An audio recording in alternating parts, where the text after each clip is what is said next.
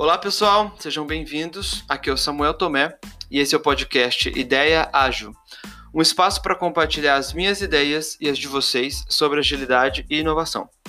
Se você é fã desse tema, já sabe, segue o canal na sua plataforma de áudio de preferência e compartilhe.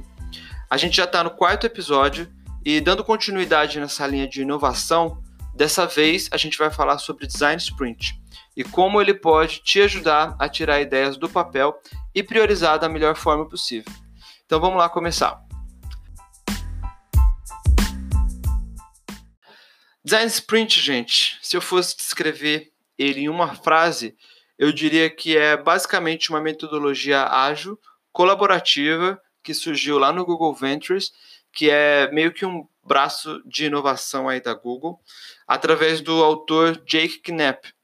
E o propósito do design sprint é meio que resolver um problema ou uma necessidade grande num curto período de tempo. Com o design sprint, a gente consegue conceber uma ideia num protótipo tangível e testável em até cinco dias e ainda com feedbacks dos usuários. E assim, quando a gente fala de transformação ágil, escalar agilidade, nesse mercado que está cada vez mais voltado para a produtividade colaborativa, um dos principais desafios na adaptação de uma equipe para uma dinâmica de inovação é escolher qual é a melhor forma de fazer isso. Como a gente pode ouvir as pessoas, engajar as pessoas. E aí vem o Design Sprint. Ele tem esse intuito mesmo de meio que democratizar as ideias, de trazer um comprometimento, porque assim, uma vez que o time, as equipes participam de todo o processo de concepção de alguma coisa, de um projeto, de uma estratégia, eles se sentem mais parte daquilo que está criando. É, eles criam um vínculo de propósito com, com as ideias e com o projeto. E o Design Sprint ele é indicado para vários tipos de situações, para vários casos, como por exemplo a descoberta de um novo produto, uh, lançamentos no mercado, mas principalmente quando a empresa percebe ali que tem um atraso muito grande entre conceito e a entrega. E aí, ao invés de gastar semanas ou meses aí desenvolvendo um produto e só depois colocar em produção e ver se aquilo vai atender o seu público-alvo, o design sprint tem essa forma aí de criar meio que um atalho de aprendizado, onde a gente vai de uma só vez levantar as hipóteses, medir, aprender e interar o mais rápido possível para a gente colocar isso em prática. Legal, né? Bom, aprofundando um pouquinho mais na agenda do Design Sprint, ela é dividida em cinco etapas ou cinco dias onde no primeiro dia você vai identificar qual é o seu real problema ou necessidade, mapear a jornada do usuário, entender e tirar as dúvidas com os especialistas ali da área, meio que mapeando todo o processo para chegar no objetivo do que de fato você vai atacar naquela sprint. Essa primeira parte é, é meio que uma imersão mesmo, para a gente ter certeza de que a gente está focando no objetivo certo, tá? Já no segundo dia é o dia de ideação. É pegar ali todo, tudo que você tem de informação até então, tudo que veio do, do dia anterior, tudo que você detalhou e, de fato, partir para dar ideia. Onde cada pessoa também pode meio que se inspirar em outras ideias, coisas uh, do mercado, coisas que elas já fizeram, e também ideias novas. A gente tem que soltar a criatividade mesmo nessa segunda parte. E o Design Sprint ele traz umas técnicas muito legais para isso, como o Crazy Eight, por exemplo. O Crazy Eight, você meio que satura uma ideia em oito etapas e em oito minutos você vai dessa forma chegar na melhor possibilidade da mesma ideia. E aí tem várias, várias outras etapas aí de ideação, né? E é um dia inteiro mesmo de ideia para garantir que a gente vai sair de lá com a melhor ideia ou o melhor compilado de ideias, tá? No terceiro dia é o dia que a gente decide qual ou quais ideias vão para frente. E uma coisa legal que o Design Sprint traz também na, na, na metodologia é que desde o começo você tem que escolher um ou dois decisores aí que vão ser as pessoas responsáveis por meio que dar aquela cartada final em cima da decisão do que de fato vai ser desenvolvido.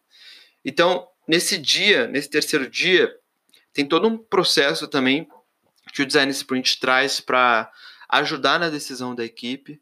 Uma, uma dessas etapas aí desse processo que eu gosto bastante é o Museu da Arte de Ideias. É meio que todo mundo, todas as ideias ficam expostas ali e a galera caminha em silêncio ali, olhando, observando aquelas ideias, como se de fato elas tivessem no museu e aquelas ideias fossem obra de arte. É, é bem legal e é um momento que a galera analisa as ideias mais a fundo, coloca observações lá em post-it, vai extraindo ali o melhor de, de cada ideia ver o que está por trás daquele desenho, o que, que, inspirou aquela ideia e tal.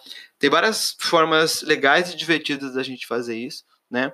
E aí só depois dessas etapas a gente vai de fato criticar as ideias, entender uh, o que está por trás daqueles desenhos e o time e os decisores vão votar nas melhores, tá?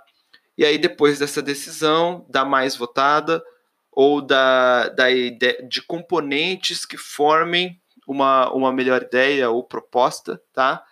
A gente vai fazer uma outra etapa que é o storyboard.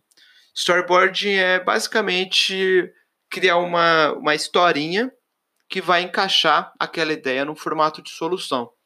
O storyboard ele vai meio que dar base para os próximos dias, que é o protótipo, as entrevistas com os usuários, né? E aí, quase finalizando já no, no quarto dia, é o dia de prototipagem.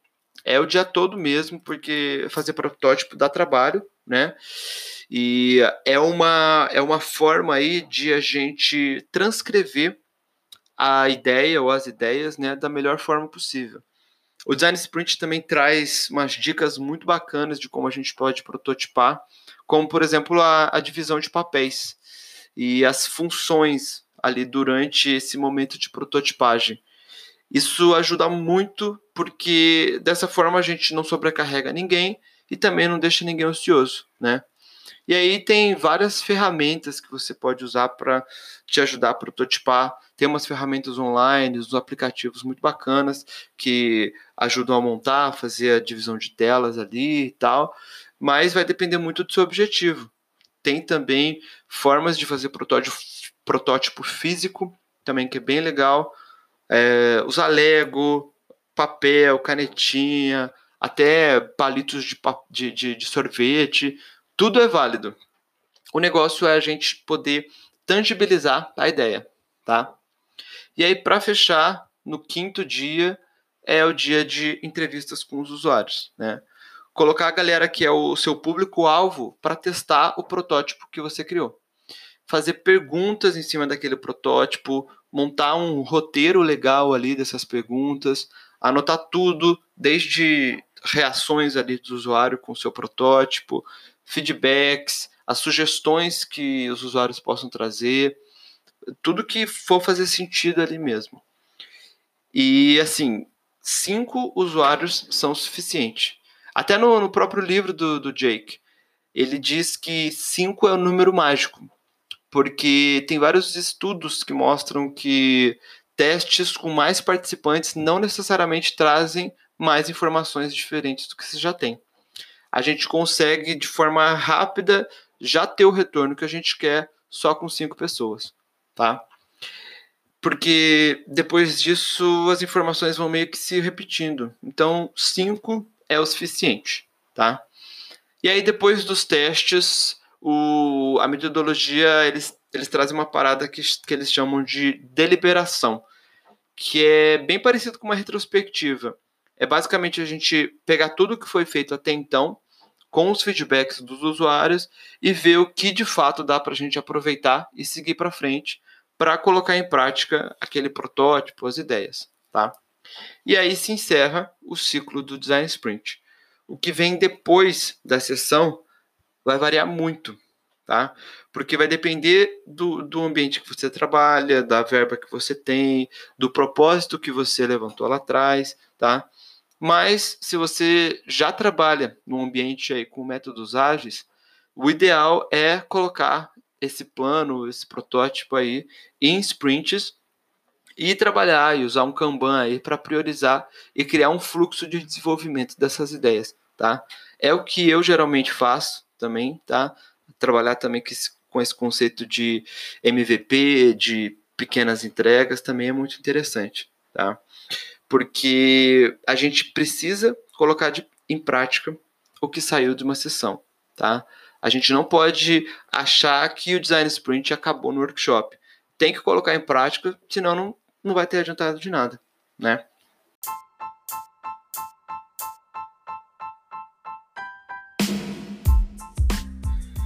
Bom, gente, como esse é o podcast, obviamente eu resumi muito bem essas cinco etapas para vocês. Tentei trazer aí um gostinho do que é o design sprint. E eu estou chamando de etapas mesmo, porque por mais que o livro e a metodologia tragam aí uma agenda de cinco dias, hoje a gente vê que a galera vem adaptando muito esse processo. Eu mesmo já rodei e participei de sessões menores tem o Design Sprint 2.0 aí, tem até um canal no YouTube sobre isso, que o Design Sprint é feito em quatro dias. Tem gente que usa só alguns artefatos do Design Sprint no dia a dia, em reuniões ou em sessões mais enxutas, tá? Uh, tem sessões remotas de Design Think, Design Sprint, que usam aí, videoconferência para dar um apoio. Enfim, vai, vai depender muito do time, do ambiente, da complexidade do que, que você quer resolver. Mas assim, por experiência, eu falo que se você tiver o tempo, orçamento ali, uma equipe legal para poder parar e rodar de fato uma semana inteira, os cinco dias certinho do design sprint, com qualidade ali, focado, é bem melhor. O resultado é bem mais efetivo e proveitoso tá? Bom, esse foi o episódio de hoje do podcast Ideia Ágil. Gostaria de agradecer de novo pelo tempo de vocês, tá? Espero que vocês tenham curtido e não se esqueçam de compartilhar e se inscrever por aqui. Fiquem ligados nos próximos capítulos e na próxima ideia. Muito obrigado e lembrem-se, continuem idealizando, mas sempre de forma ágil. Valeu e até a próxima!